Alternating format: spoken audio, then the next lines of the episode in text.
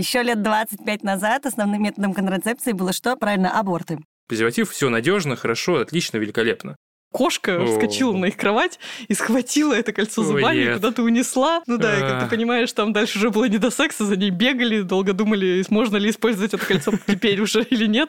Слушайте, Ольга Андреевна, но какие вообще презервативы? Мне родители дают 500 рублей в неделю. 500 рублей. И ты всю неделю без чипсиков. А колечко не простое, а колечко золотое. Привет! Добро пожаловать на прием. Это медицинский подкаст Тинькофф журнала. С вами Оля Кашубина, шеф-редактор рубрики «Здоровье в ТЖ». И журналист Султан Сулейманов. Это я.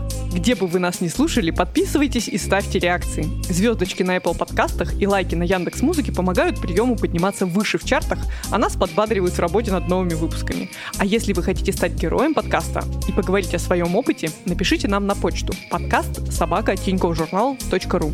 Например, прямо сейчас мы ищем людей, у которых есть опыт медицинского туризма. Так что если вам приходилось уезжать лечиться в другой город или за границу, дайте знать, мы придумаем, как рассказать вашу историю в приеме.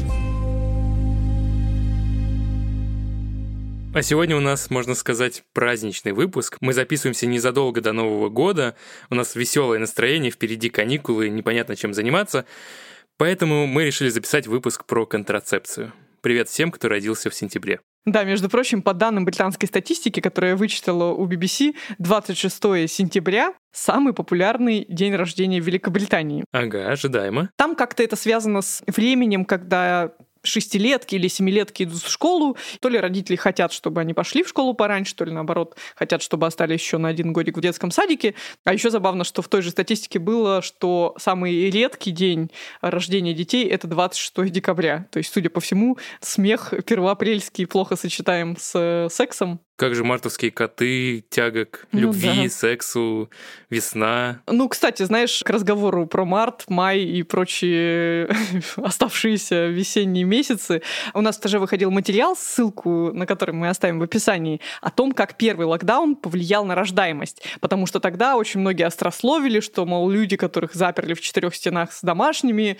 от безделья, от непонимания, чем им заняться, будут заниматься сексом, и по итогу там как раз к декабрю начнется бэйби-бум очередной, Кажется, больше развелось людей, чем детей. ну, это правда, вот эта шутка, да, про то, что мои друзья в карантин, так же, как и детские смеси, легко разводятся.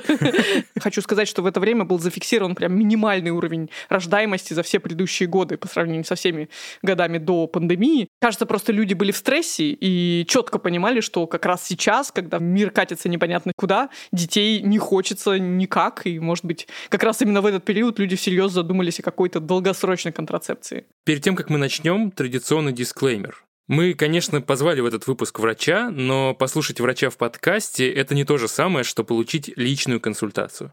Поэтому, если вы действительно хотите выбрать подходящий для себя метод контрацепции, запишитесь к доктору и принимайте решение с опорой на особенности своего организма. Да, надо сказать, что наш подкаст не обладает контрацептивным эффектом. Если слушать его вдвоем и больше ничего не делать, то вполне.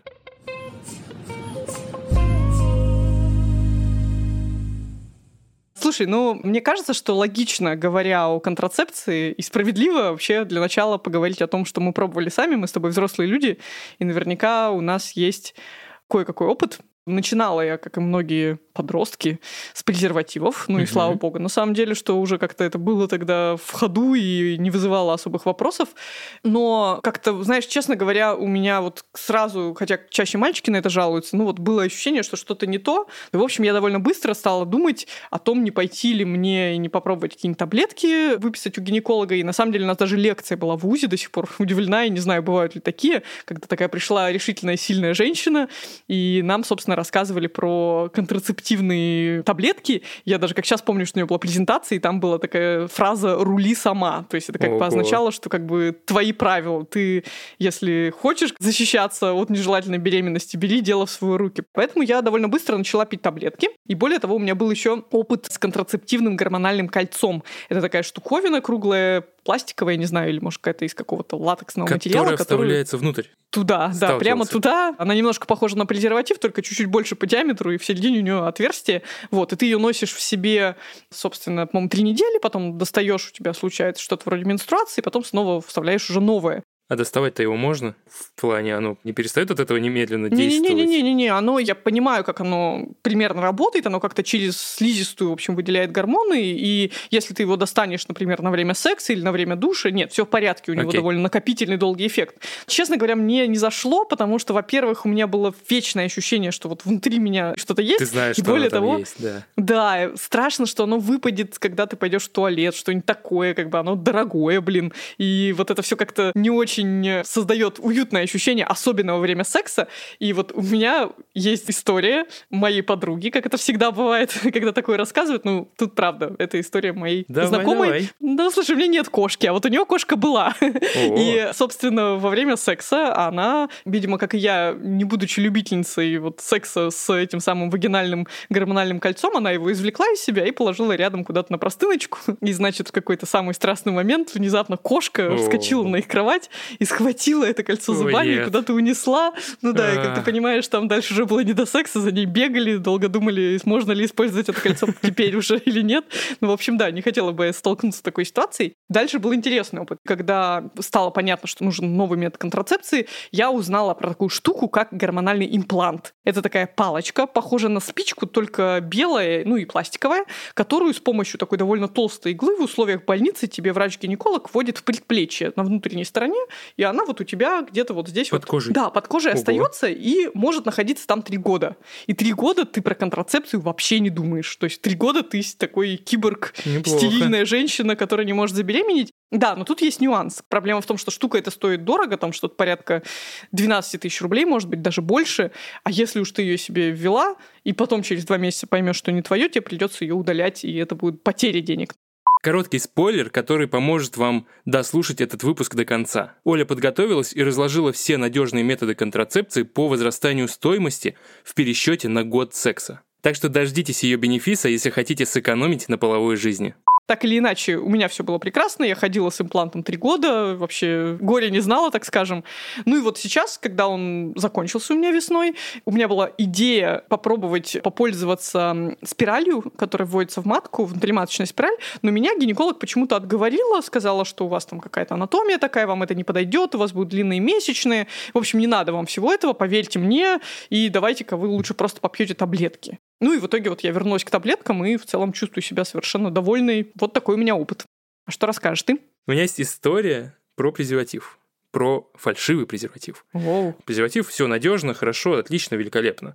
Однажды мы были в другом городе, и мы выбежали в магазин ближайший к гостинице, это был какой-то такой страшненький, ну не ларек, а магазин в подвале, питерский. Кто в Питере, тот понимает. И там все выглядело очень сомнительно, но я подумал, ну, презерватив, ну что с ним может быть? Вот они стоят также на кассе, просто берешь и все. И после использования я почувствовал, что что-то не так. Он просто даже материал какой-то был не такой. Целлофановый. Что-то близкое. Поэтому я не знаю, насколько хорошо я думал в тот момент, но я просто побежал с этим презервативом, уже использованным, э, в ванную и набрал из-под крана воды. Из него начала вытекать вода. Там было несколько дырочек. Какие-то пролайферы разложили эти презервативы в магазине, я даже не знаю. Я начал изучать упаковку, оказалось, что это просто фейковые презервативы. То есть там была опечатка в слове презерватив, там была опечатка буквально в логотипе в названии самого бренда, производство непонятно откуда.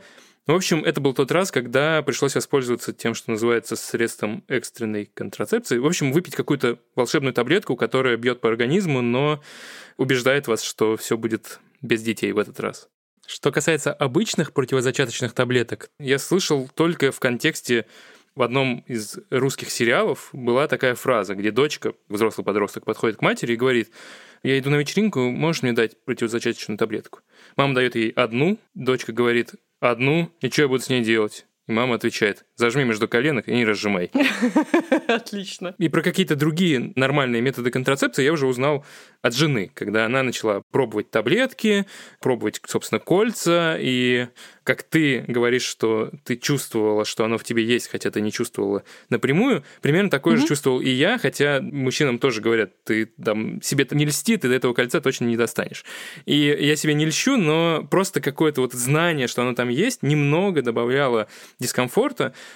Ну и, наконец, когда я готовился уже к нашему подкасту, я начал изучать, какие еще есть методы контрацепции. И я даже не увидел, что их упоминают в нормальных списках, но я вспомнил, что есть такая вещь, как женский презерватив. Это, насколько я понимаю, что-то вроде пакета, который... Мужского презерватива наоборот, да. Действительно есть такой метод, но он, скажем прямо, странный. И, как я понимаю, такая низкая популярность женских презервативов связана именно с тем, что они не заходят. И более того, у них индекс перля очень высокий. То есть использовать их странно. Это что значит? Дело в том, что надо же как-то оценивать все методы контрацепции по их надежности. Мгм. А как это оценивать? Единственный способ взять людей, которые пользуются исключительно тем, иным, третьим, пятым, десятым методом, имеется в виду не просто отдельных людей, а желательно пары, которые регулярно занимаются сексом друг Ага. с другом, и посмотреть в каждой группе, как часто наступает беременность, несмотря на используемый метод.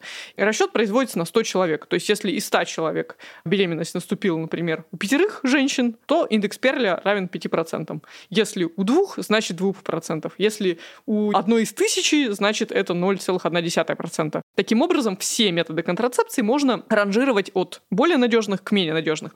То есть, чем ниже индекс Перля, тем лучше. Так, и что нам говорит индекс Перля про презервативы? Как ни странно, презервативы относятся к не очень надежным методам контрацепции. То есть у них, насколько я помню, индекс Перля составляет около 4%. Это 4 женщины из 100, которые в течение года с партнером использовали только презервативы, все-таки беременеют. А самыми надежными методами контрацепции являются практически все гормональные методы, то есть те методы, которые полностью лежат на женщине. Это таблетки, это импланты, это есть еще пластыри гормональные и есть еще инъекции. То есть чем больше гормонов мы вводим в женщину правильным образом, тем меньше вероятность, что она забеременеет. Мы поговорили про наш личный опыт, и, кажется, пора послушать профессионала. Приглашенная звезда нашего выпуска Оля Крумкач, врач-акушер-гинеколог и ведущая подкаста «Раздвиньте ноги».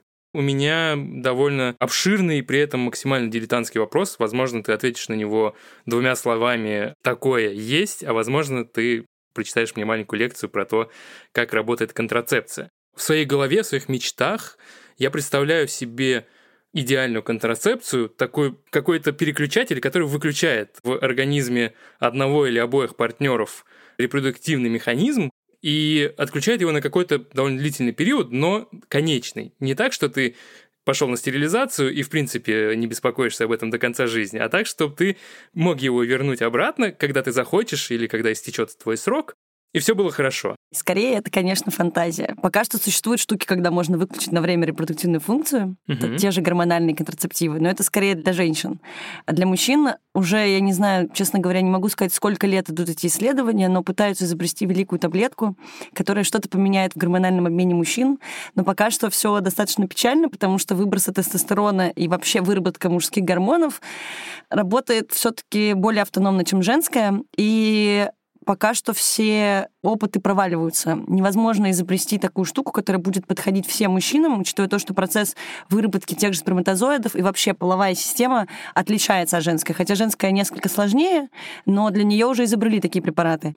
Пока что просто есть пролонгированные методы приема гормональной контрацепции, есть всякие импланты, которые уже прошли всякие разные исследования, и опытным путем было доказано, что это ок. Но тут еще есть большой вопрос, потому что многие методы контрацепции не барьерные, а вот как раз какие-то продукты фармы, они очень часто не подходят многим пациенткам. Наверное, не такой уж простой способ контрацепции в том плане, что он влияет на тебя как на человека, не знаю, на настроение, на предпочтения, я так понимаю. Возможно, это тоже миф, и ты меня сейчас опровергнешь, но мой короткий опыт показывает, что какое-то влияние все-таки есть. И, конечно, когда я фантазирую о возможности отключить этот механизм на время, я еще и фантазирую о том, чтобы это не влияло ни на какие другие функции организма. Да, вот самый главный миф, что гормональные контрацептивы — это гормоны извне, которые меняют организм, которые отрывают ногу и выключают разум. Мы обретаем суперспособность. Это все полный бред, потому что гормональные контрацептивы — это штука, которая влияет на работу, да, сто процентов влияет, но мы не берем гормональный коктейль, вливаем его в себя, и весь наш организм резко перестает работать, как обычно. Но просто происходит подавление овуляции.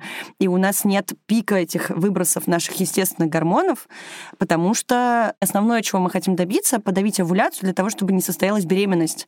И все, формулировка «яичники спят», выключаем функцию яичников, они продолжают работать, яйцеклетки продолжают умирать. Единственное, чего у нас нет, это овуляция. Все. Мы рождаемся с набором яйцеклеток, и, к сожалению, что я считаю к великому сожалению, в отличие от мужчин, у нас этот процесс, он конечен изначально. Мы родились, вот как бы Бог дал, Бог взял, как многие говорят врачи, что меня дико бесит. У мужчин это постоянный процесс, вообще супер, вот сколько не будет в холостую, столько и отработает.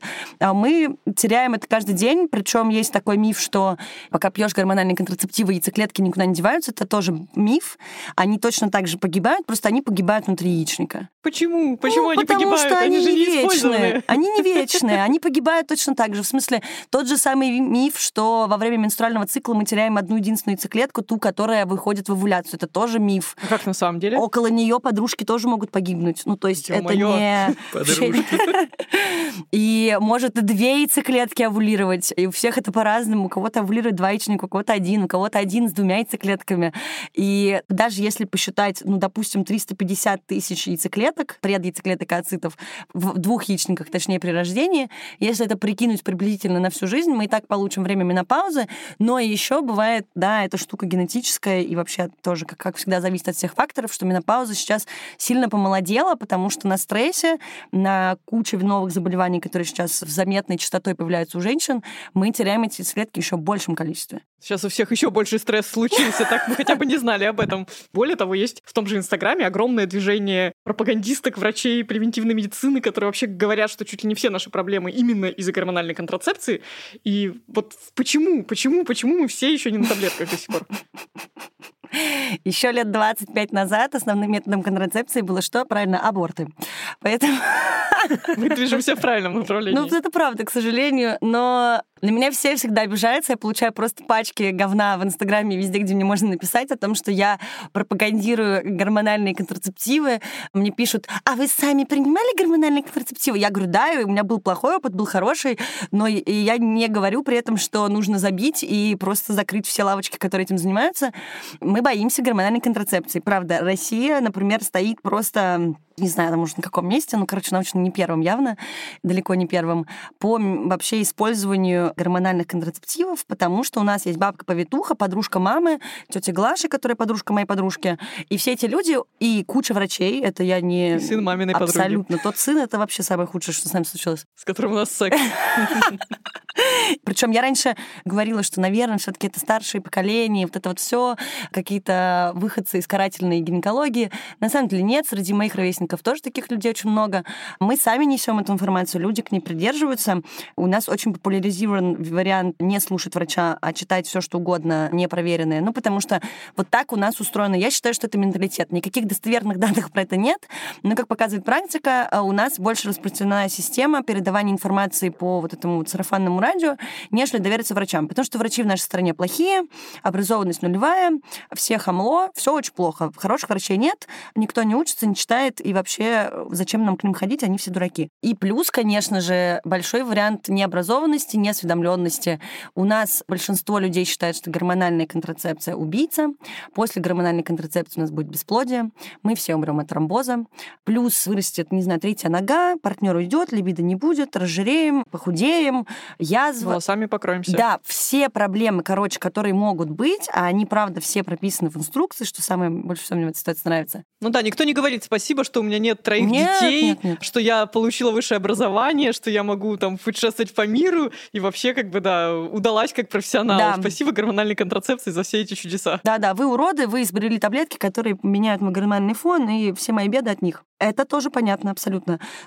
Все вообще исследования нацелены, есть же и, и социологические штуки, которые делаются с врачами и с пациентами, и практически всегда результат один. Именно из-за неосведомленности не пользуются гормональной контрацепцией. Еще была великая штука, это одна из первых лекций у меня в ординатуре, когда я все думала, что, блин, нет, это, наверное, ребята, которые мало интересуются, они такую информацию выдают. Но когда мы посмотрели супер огромное, просто огромнейшее исследование, которое сделали чуваки из Ассоциации акушеров-гинекологов, это одна из самых больших вообще историй группировок врачей, которые занимаются акушерством в мире, они сделали исследование, почему как раз-таки люди боятся гормональной контрацепции. И там было распределение по странам. В России первый вопрос, который задает женщина при выборе гормональных контрацептивов или выборе этого метода как лечения или контрацепции, она спрашивает, я потолстею? Если я потолстею, не буду это принимать. Потому что у нас, правда, сейчас мы находимся в ситуации, когда очень много пертурбаций, вот мы все такие осознанные, терапии и все всякое такое, но пока что вариант, как тебя будут воспринимать и какие из тебя произойдут изменения, они стоят как будто бы выше. Плюс с потолстением, похудением и всем остальным, с набором лишнего веса, очень часто можно тоже почитать в инструкции или поговорить с вашим лечащим врачом. Он вам расскажет, что во время приема гормональных контрацептивов есть окно в три месяца после начала их приема, в которое организм, правда, может так среагировать, что он будет набирать жидкость. И это не жир, это жидкость. И целлюлит, который вы можете увидеть, который также является напомню, физиологической истории для женского организма, может немножко быть больше, потому что как раз-таки это жидкость, это отек этой жировой ткани, которая у нас у всех должна быть, потому что нельзя быть вообще без жира. И еще это классный факт, правда, это доказано, увеличивается аппетит. Но опять же, можно понять, что у тебя увеличился аппетит, и, наверное, немножко себя контролировать. Мы не говорим про те ситуации, когда люди находятся в каких-то психологических заторах, когда они этого сделать не могут. Это другой вопрос.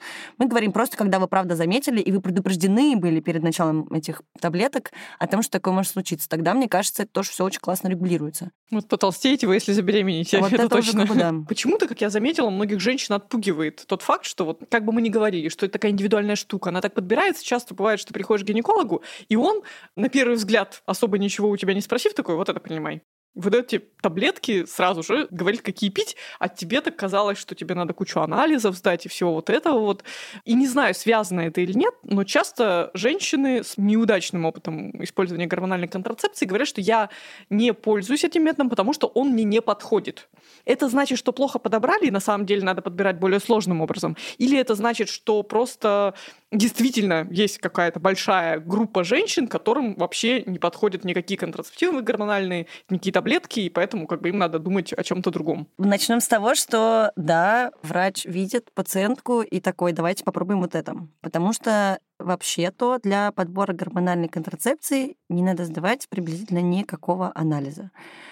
Первое, что делает врач, это собирает анамнез, то есть выясняет, какие есть противопоказания, то есть есть какие-то уже имеющиеся заболевания или какая-то там, не знаю, предрасположенность к чему угодно, потому что всегда есть противопоказания, у гормональных контрацептивов они суперпрозрачные, то есть на этапе разговора можно выяснить, какие хронические заболевания у нас имеются или нет. Это первый уровень.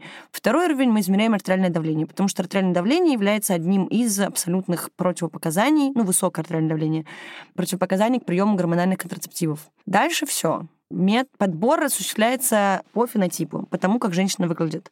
Потому что у нас есть более эстрогенированные женщины, менее эстрогенированные женщины. Это как? По фигуре. Когда больше эстрогена, у нас более пышные формы. Это такие женщины а ренессанс. Те, кто больше пацанки, худые, астенические, то есть здесь уже немножко андрогенный типаж. И мы начинаем с какого-то базового уровня первых каких-то вообще штук, которые можно использовать. Это обычно какие-то монофазные, ну, несколькофазные контрацептивы, которые обычной дозировки не микро, не низкодозированные, не которые предназначены для лечения каких-либо болячек. Вот. И они назначаются. Дальше мы наблюдаем. Еще раз говорю, что да, первые три месяца это ситуация, в которой вас может просто накрыть всем, чем только можно, включая межменструальные кровотечения.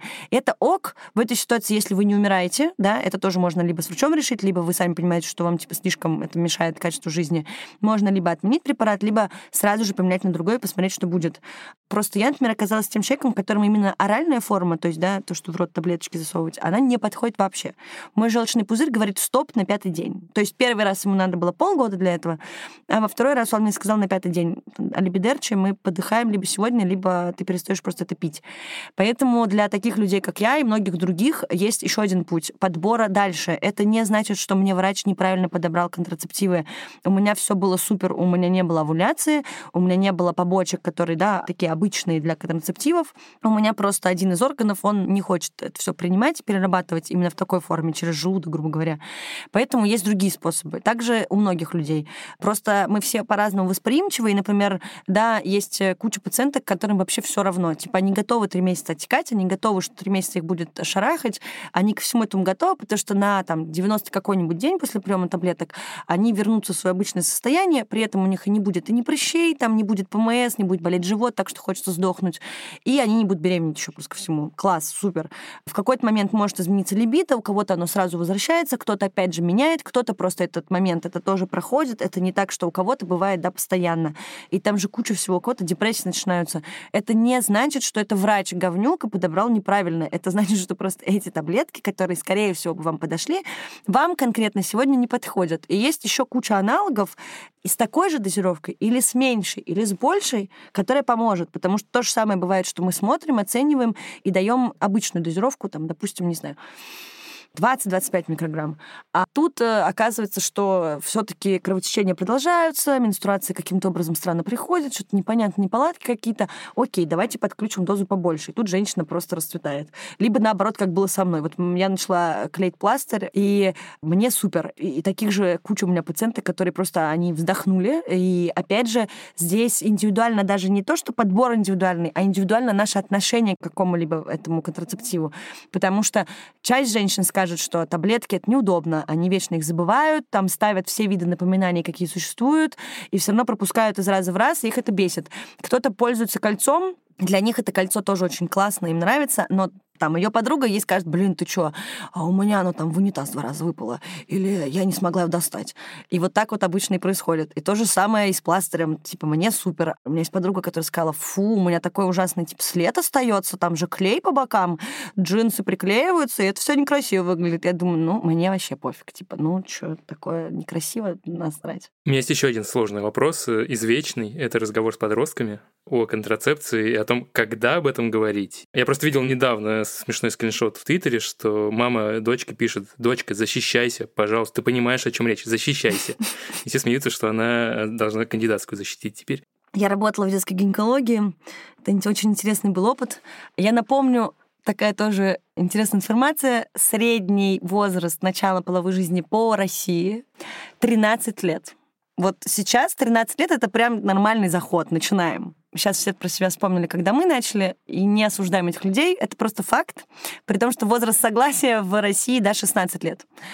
Говорить надо обязательно, и говорить надо не только со своими братьями сестрами, с детьми в первую очередь, потому что если будет благополучный фон, и родители с детьми об этом могут нормально поговорить, то мы, наверное, можем считать, что в этих отношениях все будет плюс-минус, ну, хотя бы будет больше безопасности, больше желания у детей идти с какими-то проблемами к своим родителям. Всегда есть опция сходить к гинекологу или к урологу, если это мальчик, и как бы спихнуть эту ответственность на врача, потому что, в общем-то, мы для этого тоже существуем, мы умеем разговаривать. Вопрос просто, да, что врачи это человеческий фактор, и нужно пойти к такому, который вас устроит. Разговаривать надо с началом пубертата, скорее всего. Опять-таки, например, начало первой менструации сейчас уже сводится, да, норма у нас немножко сместилась. Раньше раннее половое созревание у девочек считалось к 7-8 годам, сейчас э, это уже норма. У мальчиков, в общем-то, чуть-чуть у них особо эта норма не смещалась, то есть мы берем какой-то плюс-минус там с 9-10 лет старше пубертат, ну, который потихонечку перетекает во что-то яркое к 13-14 годам. И, в принципе, можно уже начинать разговаривать с детьми потихоньку о том вообще, что такое секс, кто куда. Понятно, что не надо сразу выпаливать, что вот, значит, пиписьки, не пиписьки, хотя они это и так уже и без нас 14 лет знают. Но объяснить, что всякое может в жизни случиться, и сексом можно заниматься, это не страшно, не надо бить детей по рукам, если вы вдруг застали их за мастурбацией. Но про контрацептивы объяснить точно надо.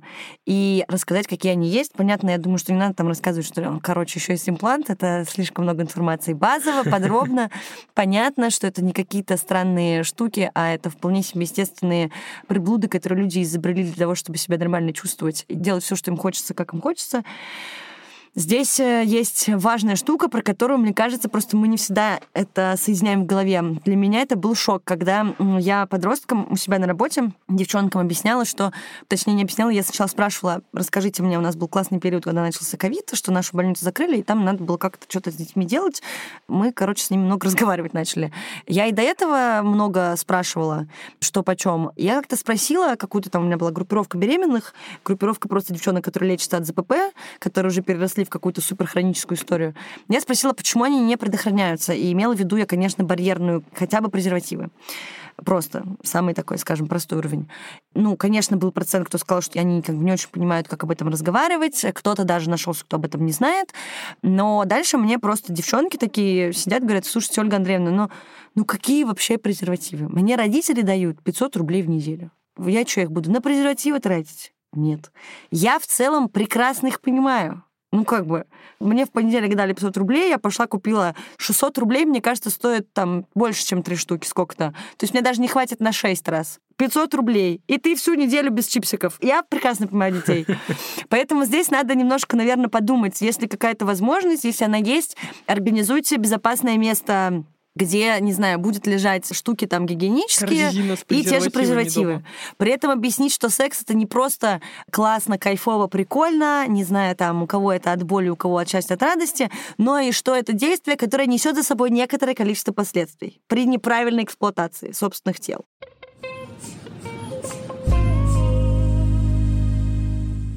Ну что, мы поговорили про женскую контрацепцию, а с мужской все еще непонятки. Презерватив прерванный половой акт, если ты супермен, который контролирует все потоки жидкости в своем организме. Неужели это все? Ну нет, не совсем все. Есть еще такой метод, который в России очень непопулярен, который называется вазоктомия. Ты что-то слышал О, про это? Нет, да. От этого термина и от этой истории у многих мужчин все сжимается. Потому что вазоктомия, если я правильно помню, это хирургическое вмешательство, когда тебе что-то там в мошонке перерезают, и ты становишься фактически бесплодным. Ну, ты очень близко описал процедуру, да, надо понимать, что она быстрая, она в целом, ну, не, не болезненная, потому что... Ну, почти что, да. То есть ее проводят под анестезией, это занимает немного времени, и сама процедура, и период восстановления после нее. И самое прикольное, что она никак не влияет на эректильную способность мужчины, то есть все у него прекрасно, он может заниматься сексом, и никаких вообще внешних изменений, признаков того, что он с этого момента стал стерильным, скажем так, нет. Но вот у нас действительно мужчины очень этого боятся. Более того, в России есть некоторые юридические препятствия для того, чтобы делать вазоктомию направо и налево. В частности, мужчина, который хочет на это пойти, ему должно быть как минимум 35 лет, или у него уже должно быть двое детей. И такие же требования для женщин. И как и в случае с женской, так и в случае с мужской стерилизацией, для того, чтобы пройти через процедуру, может понадобиться даже согласие психотерапевта. И как ни парадоксально, за границей это очень популярно. То есть представь себе, в США пик вазоктомии как раз пришелся на 2020 год. Тот самый год, когда вот Пандемия. все прогнозировали бэби-бум, да, из-за локдауна. В реальности каждый пятый мужчина сейчас в США прошел Ого. через вазоктомию. Да, и такая же примерно статистика по Великобритании. То есть там у каждого пятого-шестого у мужчины вот все хирург правильным образом пересек все нужные пути, и поэтому у них сперматозоидов в сперме нет. Кроме того, да, в России вполне допустимо, это, конечно, не то чтобы лайфхак, но если очень сильно хочется, то никто не мешает мужчине поехать в какую-нибудь соседнюю страну, в Израиль, Киргизия, Германия, Украина. Все эти страны делают вазоктомию без вот этих условий в виде 35 лет или обязательного наличия двоих детей. Процедура стоит около 30 тысяч рублей в России. Ну, то есть в целом, если пересчитывать это на количество последующих лет контрацепции, если мужчина абсолютно уверен, что никогда-никогда не хочет иметь детей, очень хороший вариант. И да, я совсем забыла сказать насчет женской стерилизации. Это тоже очень популярный метод, и, как назло, тоже во многих странах, кроме Ближнего Востока и кроме стран Восточной Европы, включая Россию, почему-то за границей, в Азии, в Латинской Америке, в США где-то доходит до каждой третьей женщины, которая проходит через медицинскую стерилизацию. То есть это считается нормальным методом. Многие женщины считают, что это абсолютно нормально. Как раз не гормональный метод, который никак не влияет на гормональный фон. И вообще надо сказать, что по статистике статистике женщины проходят через женскую стерилизацию в три раза чаще, чем мужчины. И я была свидетельницей такой сцены, когда я была в роддоме. При мне одна женщина должна была в третий раз родить ребенка через кесарево сечение. То есть ей перед операцией врач пришел и говорит, а не хотите мы вам сразу во время кесарева перевяжем маточные трубы, то есть сделаем uh-huh. женскую стерилизацию. В тот момент я еще не до конца осознавала, что это абсолютно нормально. Конечно, у нее трое детей, она, скорее всего, больше и не хочет. И женщина сказала, ой, да, большое спасибо, это было обычной государственной больницы по ОМС, то есть такая опция есть в России, ну и просто из каких-то предрассудков, возможно, или еще почему-то, что мужчины, что женщины в России от этого прячутся. Ну, мне кажется, есть негативные коннотации у слова стерилизация. Вазоктомия звучит чуть-чуть более научно или как-то поспокойнее, но все равно, когда ты начинаешь познавать суть, у тебя все холодеет. Ты начинаешь думать о том, что а зачем туда лезть-то скальпелем? А вдруг что-то не так? А вдруг я вообще не то, что у меня детей не будет? Окей, если я иду на вазоктомию, я к этому готов. Но у меня еще и просто уже ничего не будет работать, все отвалится, почернеет и так далее. В общем, я был уверен, что вазоктомия – это ну, практически табуированная тема, потому что я ни разу не слышал, чтобы кто-то сказал, ну, знаешь, я там сделал. И я рад, что я ошибался, потому что мы все-таки нашли человека с таким опытом. Андрей Новоселов сделал вазоктомию в возрасте 48 лет. И вот что он рассказывает про свое решение. Я выбрал эту операцию именно за ее необратимость. У меня было твердое решение, что детей я больше не хочу. Строго говоря, я вообще детей не хотел, но я это понял только когда они уже появились. Я впечатлился примером своего отца, у которого в его 60 внезапно появилась еще одна дочка – я решил, что надо как-то подстраховаться от таких случайностей. Вот это каждый раз тревожиться, сработает ли стандартная контрацепция, и не будет ли каких-то проблем, это сильно мешало заниматься сексом. Я как-то вот вяло думал эту мысль, окончательно меня подтолкнуло, пожалуй, визит к стоматологу. После того, как мне выживляли импланты под местным наркозом, мне уже ничего не было страшно, и можно было идти на операцию. Вот я делал в частной клинике в Киеве, и на тот момент это мне обошлось так в сумме где-то долларов 300. Собственно, операция прошла за час, там, в моем случае, там нашли какие-то особенности в анатомии, из-за которых пришлось провозиться. А так вообще минут 15-30 – это стандартное время для такой операции. Перед этим там была подготовка, сдать анализы, которые назначил врач. Отдельный квест был сходить за справкой к психиатру, что у них нет ко мне претензий.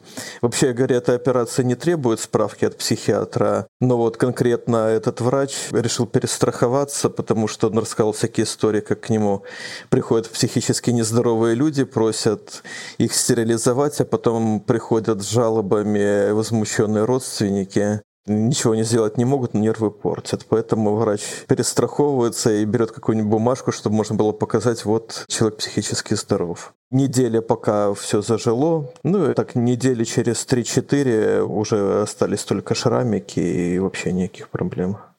Несколько человек расспрашивали, я им порассказывал. Знаю одного человека, который, да, вот вдохновившись моим примером, вот, пошел и тоже сделал, даже у этого самого врача. Пора поговорить немного про финансовую мотивацию. Мы все-таки подкаст Тинькофф журнала. Презервативы, например, довольно дорого стоят, особенно если ты часто занимаешься сексом, еще и правильно пользуешься одним презервативом за раз. Изучала ли ты этот вопрос, Оль? Я вот, например, вообще не представляю, что там с женской частью. Может, там еще дороже, и надо на самом деле радоваться, что презервативы пока стоят столько, сколько они стоят. Если уж говорить о ценах, то, конечно же, самыми дешевыми являются те методы, которые самые ненадежные. То есть прерванный половой акт, календарный метод не стоит тебе ничего. Но, соответственно, ты можешь потом разориться либо на таблетках для экстренной контрацепции, либо на медицинских абортах, я не знаю, или на подгузниках уже, если ты совсем отчаянный. Но все сколько-нибудь серьезное в плане контрацепции стоит каких-то денег, и что стало для меня большим сюрпризом, кажется, самым недорогим методом контрацепции является инъекционная контрацепция. Это когда женщина либо сама, либо с помощью медсестры вводит себе раз в три месяца инъекцию половых гормонов специальных, угу. и одна такая инъекция стоит что-то около 250 рублей. То есть ее хватает на три месяца, и получается, что в год на это уйдет всего лишь тысяча рублей. Но я начала читать про этот метод и как-то очень внезапно споткнулась о том, что невозможно себе такие контрацептивы выписать самостоятельно. Это делается через врача. Я не очень легко могла найти их в аптеках. То есть, кажется, тут есть какие-то ограничения. Это довольно специфический метод. Видимо, поэтому он не очень популярный. Ну, поэтому я не буду говорить, что это супер классно и всем подходит. И поедем дальше. На следующем месте по экономичности это как раз медь, содержащая спираль. Она вводится сроком от года до чуть ли не до 10 лет, ну, там уж сам врач решает, как долго может он продолжать находиться в матке. Стоит сама спираль там около тысячи рублей, еще совсем недорого стоит ее установка. Если все прошло хорошо и женщину все устраивает, то цена вопроса там тысяча рублей в год от силы. То есть угу. это очень, с одной стороны, надежный метод контрацепции, с другой стороны, бюджетный. Дальше идет, собственно, презерватив. Раз в неделю ты занимаешься сексом, и у тебя происходит один половой акт с одной эякуляцией в конце, то это тебе обойдется в 2400 рублей в год. Ну, может быть, чуть-чуть побольше. Короче говоря, тоже, ну, недорого, да, наверное, на кофе нормально. мы тратим больше. Потом идут всякие диафрагмы и колпачки, это тоже так называемый барьерный метод, это снова какие-то штуки, которые надо в себя засовывать. Они стоят примерно 5000 рублей за штуку, могут служить несколько лет. Ну, вот как бы надо понимать, что если вы даже захотите попробовать, вам все равно придется 5000 рублей отдать, чтобы попробовать даже один раз и, например, узнать, что вам не понравилось. Поэтому предлагаю проскролить и их. Дальше идет имплант, который был у меня. Угу. Стоит он, как я говорила, около 12 тысяч рублей, плюс тысяч пять обойдется всякие обследования и, собственно, его установка. И того, учитывая, что имплант функционирует 3 года, это примерно 5, может быть, 6 тысяч рублей в год. То есть в целом, ну, не запредельно дорого, особенно если разделить с партнером. Если презервативы в два раза чаще используешь, то уже соизмеримо. Потом идет гормон, содержащая спираль, а это такое тоже более высокотехнологичное устройство, чем обычная спираль. Она стоит что-то около 12, может, чуть больше тысяч рублей, но она работает 5 лет. То есть принцип такой же, как с имплантом. Один раз ты отдал врачу за консультацию, установку, за саму спираль, и потом 5 лет вообще горе не знаешь, если тебе подошел этот метод. Тут всегда есть такой риск. И того получается, ну, тоже в районе 5, 6, 7 тысяч рублей в год, ну, при условии, что ты не решишь отказаться раньше, тогда сразу ценник вырастет на год безопасного секса. Потом, как ни странно, дороже всего этого идут только контрацептивы оральные, то есть таблетки. Ого. От 6 тысяч рублей в год, если упаковка стоит 500 рублей в месяц, угу. ее хватает на месяц, и выше в зависимости от того, что за препарат вы принимаете. Потом идет противозачаточный пластырь. Это, по сути, то же самое, что и таблетки, только тебе не надо каждый день что-то пить, ты его наклеиваешь, носишь, по-моему, три недели, потом отдираешь и клеишь новый, и вот как-то так, в общем, натикивает на 16 тысяч рублей в год. Неплохо пластырь. И примерно столько же, да, стоит, собственно, то самое вагинальное кольцо, с которого мы начинали. Стоит такая штучка примерно полторы тысячи рублей, одно кольцо, которого хватает на месяц, а тебе их нужно 12, соответственно, это уже 18 тысяч рублей в год. Дорого. Дорого, ну, опять же, судя по тому, что вот сколько я слежу, последние лет 10 точно оно на рынке остается, и значит, кто-то им пользуется, и значит, кому-то этот метод подходит тоже. А колечко не простое, а колечко золотое. Гормональная. Слушай, ну, конечно, наверное, неправильно оценивать это с позиции стоимости, с одной стороны, потому что действительно методы разные по ощущениям, кому-то одно подошло, кому-то что-то не подошло, но вместе с тем, конечно, у меня возникло чувство, что, похоже, тут есть какое-то пространство для социального имущественного неравенства, потому что как бы богатые пары могут позволить себе какие-то дорогие гормональные методы, надежные, супернадежные. Пары победнее не могут себе этого позволить. Ну, вот насколько я знаю, в России два самых популярных стандартных метода контрацепции — это прерванный половой акт и презерватив в лучшем случае. И то, как мы с тобой поняли из разговора, из твоей истории, что далеко не факт, что это самые дорогие, надежные, неподдельные презервативы. Да, получается, что говорить «пейте таблетки, все будет хорошо» довольно прометчиво, потому что не каждый может себе их позволить. Тут я хочу обратиться к нашим слушателям, потому что Оля сейчас рассказывала свои расчеты, особенно про презервативы, из расчета один половой акт в неделю. Но если вы хотите пересчитать все эти расчеты... Если вы не согласны. Вы хотите, да, подставить свои классные формулы. Может быть, вы занимаетесь сексом экспоненциально или по... Бывающей. По убывающей или по возрастающей, или по синусоиде. В общем, если вам нужно все это пересчитать самостоятельно, есть очень хороший курс у Тинькофф журнала, который называется Excel и Google таблицы для начинающих. Потому что там можно за 10 уроков научиться вести бюджет, сметы, почитать количество презервативов, которые нужны на год, составить список покупок и многое другое можно сделать очень быстро, красиво, грамотно. Весь декабрь на этот курс действует новогодняя скидка в 35%. Все подробности мы оставим в описании этого эпизода. А теперь рубрика «От слов к делу». Всю прошлую неделю мы мазали руки и ноги кремом, предполагая, что это сделает нашу кожу мягче, а нас более тактильно привлекательными. А наши полы более скользкими, и ручки в наших помещениях, и также клавиатуры ноутбуков. Слушай, ну и как? Как прошло? Хорошо. Это первый челлендж, где я не отсчитывал дни. Я забыл, когда мы начали, и забыл, когда должны были закончить, поэтому просто пользовался кремом до нашей с тобой сегодняшней записи. У тебя-то получилось? Я тоже страшно кайфанула, причем кайфанула даже не от процесса, хотя меня вообще удивило, что на самом деле вот руки, кожа, кажется, что она ничего не впитывает. Она за пять минут даже самый толстый слой крема может в себя втянуть.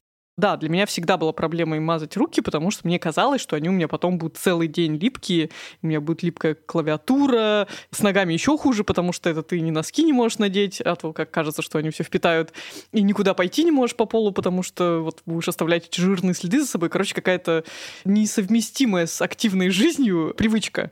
А тут я поставила себе напоминалочку на 8 или 9 часов вечера, и каждый вечер мне как бы эта напоминалочка говорила, что уже пора думать о том, чтобы идти в постель а утром встаешь, и у тебя такие пальчики мягкие, и как ты, там, если себя по пяточке погладишь, она тоже такая мягкая, и это как-то так чудесно. Не могу сказать, что это хоть какую-то практическую роль сыграло в моем быту и в какой-то рутине, но вообще для меня, как, видимо, для человека такого вечно загруженного, занятого и не очень о себе, честно говоря, заботящегося как-то так прямо целенаправленно, вот это ощущение того, что я делаю для себя что-то приятное, и мне самой от себя приятно, ну, в общем, оно было очень новым и дало какие-то классные, приятные эмоции. Я думал про практическую сторону и сформулировал так. С руками все понятно, я их даже продолжу мазать, потому что у меня была такая проблема. Пальцы постоянно чесались, и, судя по всему, это было как раз из-за сухости.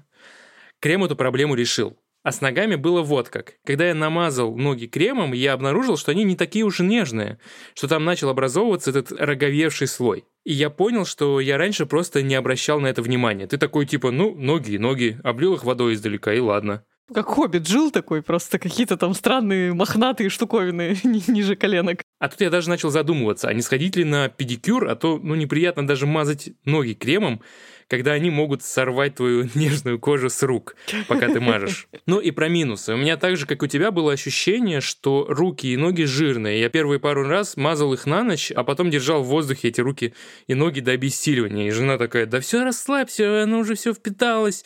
А я не верю, я лежу и держу. А утром я еще все равно чувствовал под водой эту скользкость. Ну что, считаю, что надо признать этот челлендж выполненным. Кажется, есть шансы, что эта привычка войдет в рутину и в твою, и в мою. Надо будет обсудить это попозже. А сейчас предлагаю перейти к следующему челленджу. Когда мы готовили шестой выпуск про бытовую гигиену, дерматолог Анастасия Угрюмова говорила, что температура в квартире должна быть около 20 градусов. Тогда это не вошло в эпизод, но давайте послушаем сейчас. На нашей ментальности 18 градусов — это пойти и застрелиться просто. Не вылезать из-под одеяла и сидеть под ним сутки, ждать, пока включат отопление. На самом деле, особенно в семье, где есть маленькие дети, в идеале температура не должна подниматься там, выше 20 градусов.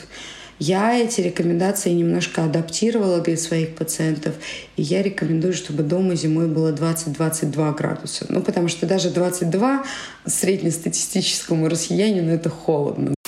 Мне тогда показалось это издевательством, но я, конечно, забыть ее слова уже не смогла и решила попробовать тоже сделать шаг навстречу более прохладной температуре в помещении. Стала открывать не просто форточки на ночь, а иногда даже открывать окна на распашку и оставлять балкон на ночь открытым. И таким образом, да, я понизила температуру в квартире где-то до 22 градусов. До 20 — это такая температура, когда тебе некомфортно находиться в легкой одежде. Вот ты вот какой-нибудь свитер надеваешь, носки обязательно, и тогда нормально. Я почувствовала удивительную штуку. То есть дома-то как бы мне было прохладно, и я там даже на диване сидела только с пледом, но зато мне перестало быть холодно на улице, даже без шапки, даже без перчаток. И более того, я тут на днях сходила в бассейн, и вот это вот ощущение, которое я всегда боялась от мысли о бассейне, когда ты только выходишь из раздевалки, такой весь дрожащий и мокрый, опускаешь ногу в воду, она холодная. Так вот, этого ощущения не было, понимаешь? Я вдруг с удивлением для себя, вечная мерзлячка, хроническая, поняла, что я, ох, такая, прыгнула в бассейн, нормально прям. Ну, я не могу сказать, что вода стала казаться мне теплой, но вот ужасного, сводящего зубы ощущения, что мне холодно, я ничем не хочу здесь заниматься, у меня полностью не было. И вот, я подумала, на самом деле, что эта история кажется про закаливание. И подумала я, не попробовать ли нам закаливаться более традиционным способом, то есть не с помощью прохладного воздуха, а с помощью ледяной воды. Что скажешь? Интересно, у нас совпало, потому что у меня случился фальш-старт, я начал что-то похожее делать несколько дней назад, потому что у нас выпал снег, и на днях в соседский чат скинули видео, как соседка пьет кофе и стоит босиком на снегу. И мы с женой такие, о боже, она сумасшедшая, а давай попробуем. Мы быстренько выбежали, постояли, забежали обратно, и мне стало интересно это пробовать, и я вот стал раз в день выходить и стараться как-то пройти несколько, что не просто вы, выскочить и сразу убежать, угу. а как-то немножечко себя смирить, пройти какое-то расстояние, вернуться. Потом, конечно, оно все довольно сильно жжет, я пока не очень закаленный. Это очень интересный челлендж для меня самого, но я хочу здесь сделать две важные оговорки. Не нужно рассматривать закаливание как метод повышения иммунитета. То есть то, зачем на самом деле все закаливаются, потому что вообще иммунитет в реальности устроен гораздо более сложно, и просто обливаниями или какими-то другими действиями добиться серьезных изменений в сложно устроенной системе иммунной системы нельзя. Закаливание не изучалось нигде, кроме России и других скандинавских стран.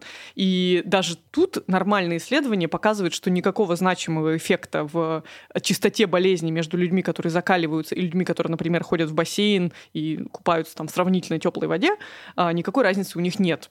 Меня интересует именно эффект, связанный с уменьшением чувства вот этой мерзлявости, которая есть точно у меня, ну и, возможно, ты тоже заметишь какие-то перемены. А второе замечание касается того, что, конечно же, закаливаться нужно постепенно, поэтому я не буду требовать ни от себя, ни от наших слушателей, ни даже от тебя, который уже начал закаливаться, каких-то радикальных действий, типа обливания ледяной водой целиком э, сразу же в первый же день челленджа. Я предлагаю начать очень мягко. В моем случае я думаю, что я буду просто вставать ногами в ванную, ванную утром и обливать их до колен ледяной водой. Ну как ледяной? Это не вода с кубиками льда, а максимально холодная вода, которую я могу получить из-под крана с холодной водой. И почему это важно? Потому что все-таки для неподготовленного организма это может быть тяжелым испытанием, а мне меньше всего хотелось бы, чтобы мы заболели. Ну а О, ты, да. раз ты уже начал это пробовать, и ты будешь идти немножко впереди потока, может быть, ты попробуешь какой-то чуть более длинный вариант прогулок по снегу. Мой главный челлендж в том, что половина террасы более-менее очищена от снега, и он просто лежит внизу, а вторая половина, там снега по колено. И я подхожу к этому краю, в своих фантазиях я думаю, вот я дохожу и делаю три твердых шага, потом я подхожу к краю и такой, не, мне уже пора домой, до свидания, и убегаю. Поэтому, возможно, к концу недели я смогу это сделать. Мне нравится твое замечание про то, для чего мы это делаем, для борьбы с чувством мерзлявости, потому что у меня тоже дома выкручено отопление на максимум, и как минимум вот в кабинете, в комнате, в которой я работаю, я бы хотел сделать температуру пониже. Почему-то мне кажется, что это благотворно повлияет на то, как я думаю. Ну да, а также кажется, что если это позволит тебе хотя бы температуру дома снизить, то твои слизистые точно тебе скажут спасибо, у тебя по утрам в носу не будет этих ужасных корочек. Ну и в целом, если верить ученым и нашему эксперту, частота всяких заболеваний кожи, потрескавшаяся кожа на пальцах, вот это все, это все должно быть уменьшено. Вы слушали подкаст Тиньков журнала «Прием». Мы есть на всех популярных платформах, где вы слушаете свои любимые подкасты, так что подписывайтесь на нас, ставьте лайки или ставьте звездочки, если это возможно, пишите комментарии, пишите нам письма, пишите в социальных сетях, какие мы молодцы или не молодцы. Мы всему рады. А на следующей неделе поговорим про самые странные способы лечиться. Ждите много cool story. У нас в семье считается, что отвар из овса — это такой детокс-коктейль. И меня отпаивали даже во взрослом возрасте. Когда я в 2020 году работала в красной зоне и приехала домой, мне сказали, вот твоя банка с овсом, ты должна избавиться от всего, что в тебе накопилось за это время. Где-то в 4 часа утра, стоя на четвереньках в ванной с наполненной кофейной клизмой, я просто подняла свою голову и сказала, пожалуйста, вызовите платную скорую.